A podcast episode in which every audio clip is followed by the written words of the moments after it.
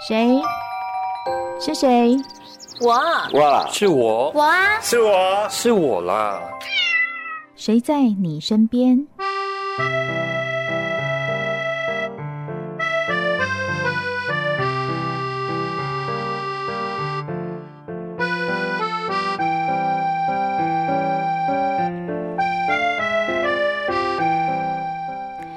朋友您好，欢迎收听今天的节目，我是梦萍。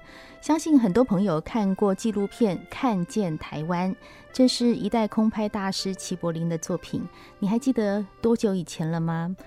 最近我才晃眼一想，已经十年了耶。虽然十年了，但是这一部纪录片带给我们的悸动非常的深。我相信很多朋友都还记得那个感动，觉得哇，台湾的影像原来在镜头下的记录是这么的，有的美丽，有的破裂。有的让人很想要去思考许多问题，但是这么一晃眼已经十年了。呃，齐柏林大师离开我们也已经六年了哈，但是我相信大家都没有忘记他，他的朋友、他的亲人更没有忘记。所以他的一位好朋友李如林最近出了一本书，叫做《我所认识的齐柏林》。看这个书很感动，你会觉得祈祷好像又回复到我们面前了。所以呢，今天在节目中，我们邀请了这本书的作者李如林在我们的现场。如林你好，Hello，梦萍，各位驾驶朋友，各位听众朋友，大家午安。如林做过很多的事情哦，那他现在是资深媒体人以及影像工作者。其实我们认识是数数十年前，对，在新闻工作上，对，对。那我看到这本书出的时候，我觉得很感动，是说。其实有些人走了以后，你没有忘记他，还有人把他写出书来，嗯、把我们没有看到的齐柏林的那一面告诉听众朋友跟观众朋友，其实是很令人感动的。我很想知道你为什么会写这本书啊？其实这本书的起心动念，就是在齐大哥离开之后，我们每次聚会就有好些他的朋友聚在一起，就聊了一些齐大哥的故事。那他的家人也很希望有机会把这些故事可以集结起来，嗯，但是因为大家都忙。一晃眼五年，哇，六年，但是也是因为之前碰到了疫情，好像哎，所有的事情都停下来了。嗯，但在这个停下来的时候，就有些事情可以往前走，所以又有一次的机缘，大家又聊了一下，就觉得哎，是不是来帮齐大哥把这个故事给留下来？所以从大概二零二零年那个时候，我认真的去约访了这三十多位齐大哥他生前的好朋友，嗯，也包括他的家人。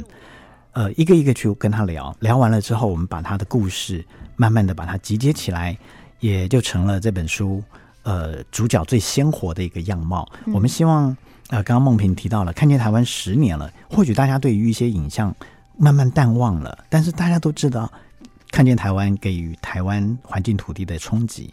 那到底齐柏林导演是什么样的人？好像大家也没有机会去去讨论、去探讨。所以我们希望出这本书，让大家知道说，以后哇，原来齐柏林导演他的为人是如此的。我们也希望把它留成一个，呃，大家可以呃慢慢去回味，嗯，慢慢去追念这样一个嗯刚刚提到的一个典范。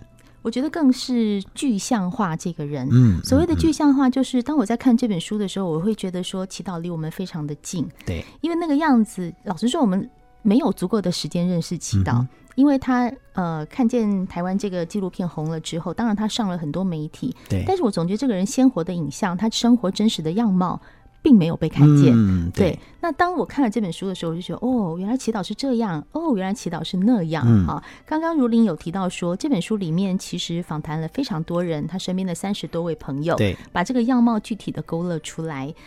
我比较好奇的是哦，这本书用的是第二人称。所谓的第二人称呢，就是你是祈祷的旁边的那个人，在跟他对话。嗯、对，我可以念一段中间的一段，让听众朋友听，就是怎么样叫第二人称啊、哦嗯？他这边如林在跟祈祷对话的是：出场走红滋味的你，仍然得面对现实问题。公司一个月近六十万的开销，这样的开销呢，是电影怎么卖座都无法支应的。所以呢，你的生活作息大乱，跟自己的相处变少了。这个就是第二人称，嗯、你跟祈祷的对话、嗯，你自己跟他、嗯，他就是你，你如何如何。嗯嗯嗯。当然，这个第二人称的说法跟写法，我看到的时候，其实你知道，眼睛为之一亮，是因为现在的出版很少用到第二人称，不是第一就是第三。对。那很少人用第二，所以我看的时候，哇，好久没有看到这种第二人称的书了。嗯。但是看完的时候，也有一种感觉是，哦。我突然觉得我跟齐导好靠近哦，因为当你在说你的生活作息大乱了，你如何如何，你如何如何，那个你呀、啊，就在我面前了。嗯，对，所以这个第二人称会觉得说，我跟这个人，跟这个主角齐柏林好靠近。嗯，你当初怎么会想到要用这样的写法呢？我我首先要谢谢梦萍，就是你会发现这样子一个手法。其实 你刚刚讲的，也就是我的目的。我很希望让读者跟齐柏林。距离可以更近一点，嗯，那尤其是过去，你看我们当记者的时候提到的，就是我们都很习惯用第三人称，嗯，第三者的角度，很客观的去报道这件事，对对对对。然后尤其是一些传记故事，常常都会提到谁谁谁怎么样，谁谁像齐柏林怎么样，齐柏林怎么样，我们好像很习惯站在第三者来描述事情。那我很希望让齐柏林导演这个人。就如同刚梦萍讲的，我们希望读者跟他是很接近的、很鲜活的。那到底要用什么方式可以拉近这个距离？那因为我跟齐大哥也熟，所以我每次在听到一些故事的时候，我就会觉得，哎，你看你的好朋友是这样说你，哎，你听听看，你有没有听到？齐大哥，如果你今天在旁边，你一定听到是这个故事。嗯，哇，我就觉得好像用你会更适合。一方面是我想跟齐大哥说话。二方面是这么多人，他的好朋友想要跟齐大哥说话，他们私底下都会讲：“哇，齐大哥怎么样？你怎么样？他的他呀，他怎么样？怎么样？”我就觉得这些人都在谈论齐大哥。嗯，那很重要的就是读者，读者我也希望让透过一本书，让读者可以更接近齐大哥。那我齐齐柏林导演，所以我我希望用这种手法让大家很容易进到故事里面，所以每一个故事你都会像是直接跟。齐柏林导演面对面，嗯，不是只有作者而已。我觉得读者在看的时候，就如同刚梦萍所分享的，好像我们跟他都很熟，好像我们可以跟他促膝长谈，他就在我的对面那种感觉。对，对，就就像每次看到那一段说你怎样你怎样，我就想，嗯，对耶。比如说，嗯、有人劝你不要这么傻，因为台湾不会有什么呃有良心的团体，对，更别说是有一些财团。有人劝你不要那么傻，我就会想到那个画面，就是嗯。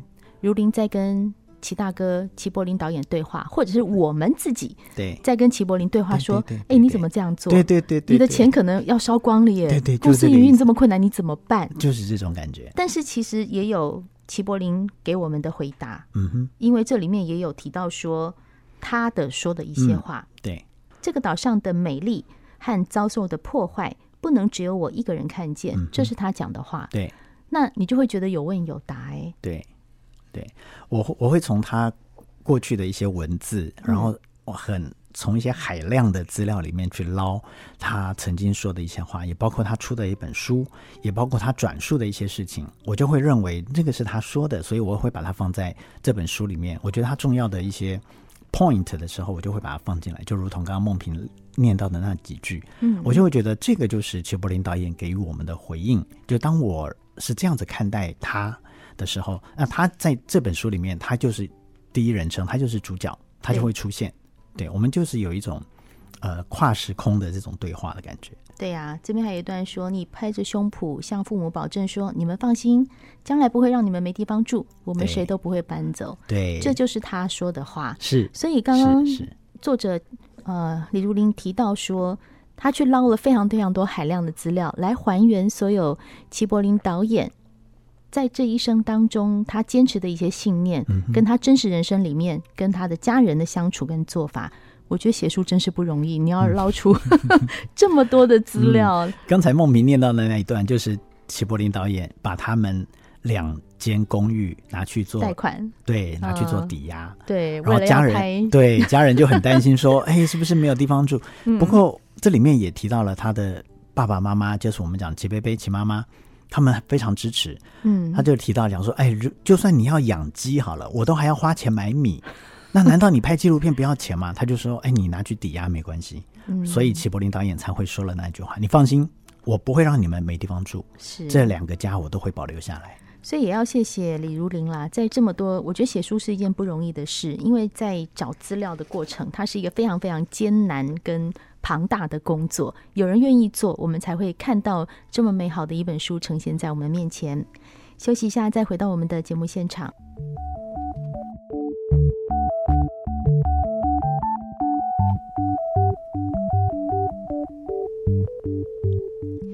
今天节目中，我们邀请到的是呃资深媒体人、影像工作者李如玲来谈一本书，叫做《我所认识的齐柏林》。在这本书里面，我们可以看到当年十年前我们看到的《看见台湾》纪录片当时的一些过程，以及一代空拍大师齐柏林有些我们还不知道的地方。希望能够借这本书呢，我们再多认识他一点。因为虽然《看见台湾》的纪录片。已经拍完，而且后面没有了嘛，哈、嗯。但是这个悸动，我相信是一直留在大家的心里，它的影响也留在大家的心里，嗯、它不会消失的。嗯，好，嗯。但是做看这本书的时候，其实我看到很多地方，心里会有很多的起起伏伏跟悸动，因为你好像看到了一个人在他的一生当中，对于他做的选择去，去去怎么讲，付出的代价吗。嗯，好，可以这样讲。那身为好友，一定对于这些事情的感触比我们更深。在这么多的故事里面，你写到哪一段的时候，你心里那种觉得有一种不可承受之重啊？嗯，其实我不是说我写这些东西，而是我听了好多他的故事，我就觉得哇，这个人太有趣了。就就如同刚才一开始梦萍讲，他很鲜活的一个人。我我终于知道说哦，原来齐大哥是这样，有好多面貌是我所不认识的。这里面提到了，呃，有一次他。因为拍了《正负二度 C》，跟广告教父孙大伟、孙大哥结结识了，认识了。那孙大哥很喜欢齐柏林的这种职业，哇，可以在空中上飞来飞去，嗯，很好，可以饱览群山，饱览故乡。所以他就有一次跟齐大哥讲说：“哎，我希望我有机会可以跟你一起飞到直升机，飞坐直升机飞到台台湾的上空。我都没有好好看过我的家园，从高空这样子。嗯、但是因为孙大伟、孙大哥他。”有先天性的心脏病，所以他很英年早逝。他在二零一一年吧，就就过世了，因为心脏病的关系，然后又心肌梗塞。那这个愿望一直没有实现，但大家都以为这件事情就这样过了。一直到我访问了他的摄影助理，我才知道这段小故事，就是他把孙大哥的照片拍了下来，翻拍下来之后后背，放在摄影器材箱里面的夹层。所有的器材上飞机之后，他都会提醒：今天要把孙大哥的照片放在直升机的玻璃窗上。今天要放右边，因为我今天要拍山，我会让他看到什么山。哦，今天要放哪一边？左边哦，今天我们今天要拍海或拍到湖，他每一趟都是这样子哦。这就是他要实现他对朋友的软诺这件这件事情。嗯，那。我们一般人都不知道，连他家人都不知道。一直到他的摄影助理讲了这段故事，他一直很怀疑、很好奇，为什么齐大哥你要放一个人的孙大哥的照片放在放在那个玻璃窗上？哦，那时候齐柏林导演才讲了这个故事给给他的助理听。当然，他跟他合作伙伴非常密切，才有这个机会听到这个消息。那二零一七年六月十号那一次的意外。孙大哥的照片也一样在那个飞机上，也在玻璃窗上。对对对，也一样烧毁了。在这本书里面有这张照片，好、嗯，他就放在你写这个故事的下面。对，其实我描述给听众朋友听啊、哦，这个照片里面呢是红色的直升机，那直升机的玻璃窗上就有一张孙大伟的照片。孙大伟照片面朝外，嗯，显然在飞行的时候，他其实可以饱览山川。对。所以看齐柏林导演让他看山，他就要看山；然后看海就看海。对，这个是一个很 觉得很贴心。对，他对他对朋友都是这样子，真的哦。对，然后我这次也访问了红香大姐啊，红香大姐啊，苗栗湾宝那个红香大姐，哇，她聊一聊，她也哭了。她哭，她是觉得哇，怎么那么好的一个人，嗯、就是台湾真的承受不起这么好的导演吗？就是。齐柏林导演也因为拍摄《看见台湾》结识了红香大姐，嗯，然后每年都去红香大姐那边去做客，就吃他们有什么就吃什么，然后把他所有的呃农产，哎，剩下来的他就买回来，买回来是分送给他的朋友，嗯，我就常常被他送地瓜、送送西瓜，他就是这样的一个人，嗯，非常豪迈、豪爽也慷慨的一个人。我觉得他的，刚刚你说是不是容不下？没有，我觉得他的这个灵魂在天上飞，嗯，他看到的更多，而且他传递的东西，我相信不会就仅止于那一次的纪录片，对对，对对，就像最近会有一次摄影展，对不对？嗯、对，改变的力量，看见台湾十周年摄影巡回展，这个展出都会展出齐导演在天上飞所拍下来的照片，对不对？对对，对，对，大概会有一些什么样的展品呢？哇，他这个，因为他拍了数十万张。的底片，对，这怎么选？对，哇，好、嗯，有好好好几百万张的那个数位照片，嗯，所以当初他在我们在选择的时候，基金会齐柏林基金会在选择的时候，其实也是很希望让大家十年了啊、哦，让大家看到一些很经典的、很指标性的，然后甚至可以唤醒大家一些记忆的，所以确实花了非常多的时间做挑片，嗯，挑完片之后又做了文字说明，那呃，在上个月上个礼拜上个礼拜一已经在。呃，松烟八月十五号已经在松山文创园区登场了。对对对，那之后他会到高雄，嗯、然后又去台中，没有错、嗯，没有错。其实很希望让大家可以去呃想象，或者是去记起十年前那个看见台湾的感动。那其实刚梦平有提到，其实看见台湾二本来要拍，也就是要拍的第二天，就是六月八号，他开了一个记者会，六月十号就意外就发生了。那看见台湾二没有了，但是呃，现在看见齐柏林基金会一直在筹拍，一直在努力。看见台湾三，嗯，他们把看见台湾二就永远留给了齐柏林导演。哦，嗯，看见台湾三预计明年初会上映。哦，嗯，现在是由麦觉明导演指导。哦，OK OK，哇，真的是一件让人觉得很高兴的事情。对对对对对，因为我们没有办法飞上去。我们没有办法一直看到台湾的样子，对。但是十年，我相信台湾的样貌是改变的，改变很多，对。但是问题还是有些存在。但我们呢，又又提到了，呃，五月底通过的矿业法，是。你看，看见台湾已经十年了，十年了之后，矿业法才三读修法通过。你说这个是齐柏林的胜利吗？我们一直在讲，这怎么会是齐柏林的胜利？这是台湾人民的胜利。对啊。齐柏林到底获得了什么？他还把自己的生命给赔下去了。你知道有开头。嗯，就是一个好事。对，如果没有开头，永远都存在那边，没有人发现，没有人注意。对对对对，他有开头，虽然十年，我讲讲，突然觉得十年怎么这么快就过了？对，真的好快哦。这也是当初齐柏林导演在空中拍摄看到的一些问题，嗯，他就觉得有些问题一般人没看到，所以不知道。嗯，所以他想要拍了，让大家看到，看到了之后，你就会知道，你就会知觉、警觉到说。必须要做点什么事情，是看了就会知道，然后知道就会做这件事情。我真的觉得很喜欢，对对对对对，虽然花了十年，但是总比一直埋在那边都不知道，对对对对，要好太多了。所以他说，这个纪录片呢，其实算是唤起了台湾人民对土地的骄傲与哀愁，嗯、有骄傲有哀愁，但我觉得非常好。嗯哼，人生本来就是这样，你不会什么都是好的，也不会什么都是坏的，嗯、对，两者兼具，你就会觉得真好。那在这个摄影展里面，我们刚刚有讲，有有这么多的空拍照片，六十万张，所以展场分进去，应该还会有分一些不同的区域跟轨迹，是不是？对，嗯，它等于就是一个策展，嗯，所以每一个场地像，像呃，像松烟好了，其实它松烟一号仓库其实它也蛮大的，所以它的动线也做了一些很很棒的设计，嗯，所以大家进去看的时候会觉得。啊，很自然的就把所有的照片，他的作品都看完了。而我要强调一下，它是免费的，嗯，所以不用觉得说哇要花钱去看，不用，嗯。而且这个礼拜六，呃，我本人也会在 在那边做。大家要看帅帅的李如林，赶快去。没有，我本人也会在那边做新书的分享，就是跟大家介绍一下这本书，嗯嗯，跟大家说说。呃，齐柏林到底是什么样的一个人？对，其实像这次的展览，我就还蛮期待去看，因为你知道，从进去开始，你会从一个空拍视角的角度去看到这个影片，对对对，所以你会觉得哇，我也飞起来了、嗯、那种感觉。然后呢，还会有一个钢琴的旋律，走进齐柏林导演的一个飞行时光的轨迹。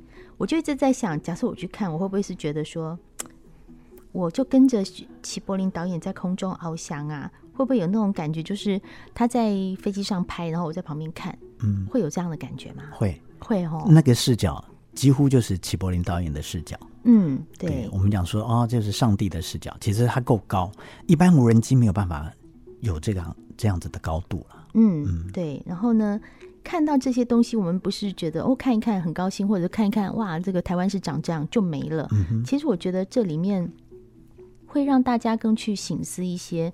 哦，原来我本来以为的台湾很美很美，但是还有一些地方还可以再好一点。嗯，当然是这样的感觉。嗯，嗯，当然。所以呢，这个这个，不管是这一次的摄影展，或者是李如林写的这本书，我觉得我们看的不是那一个故事。像这本书，我所认识的齐柏林，我当初看说，嗯，写祈祷的故事，为什么会有这样的疑问？所以我第一个疑问是你为什么要写这本书？嗯那但是看完你会觉得说，我我不是只认识这个人，嗯，我是认识这个人他所做的事情，对，对于台湾的一些影响，嗯哼，是这样讲吗？嗯，没错哈，对，完全就是这样子。我们很希望十周年让大家有个反思，嗯、因为当初的《看见台湾》上映之后，曾经就有评论说，这部电影是超越了任何一个党派对台湾的贡献。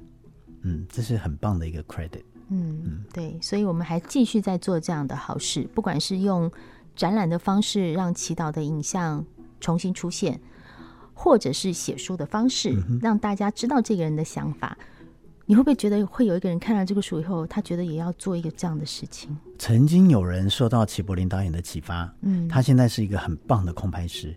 那他曾经告诉我说，他希望未来也可以做一些议题。的环保议环境议题的，我觉得这就是齐柏林导演给大家埋下的一个种子。嗯，你不知道什么时候会发芽，但就如同刚梦萍讲的，嗯，就是开始，嗯，就一切就是开始，开始了之后就开始会有行动了。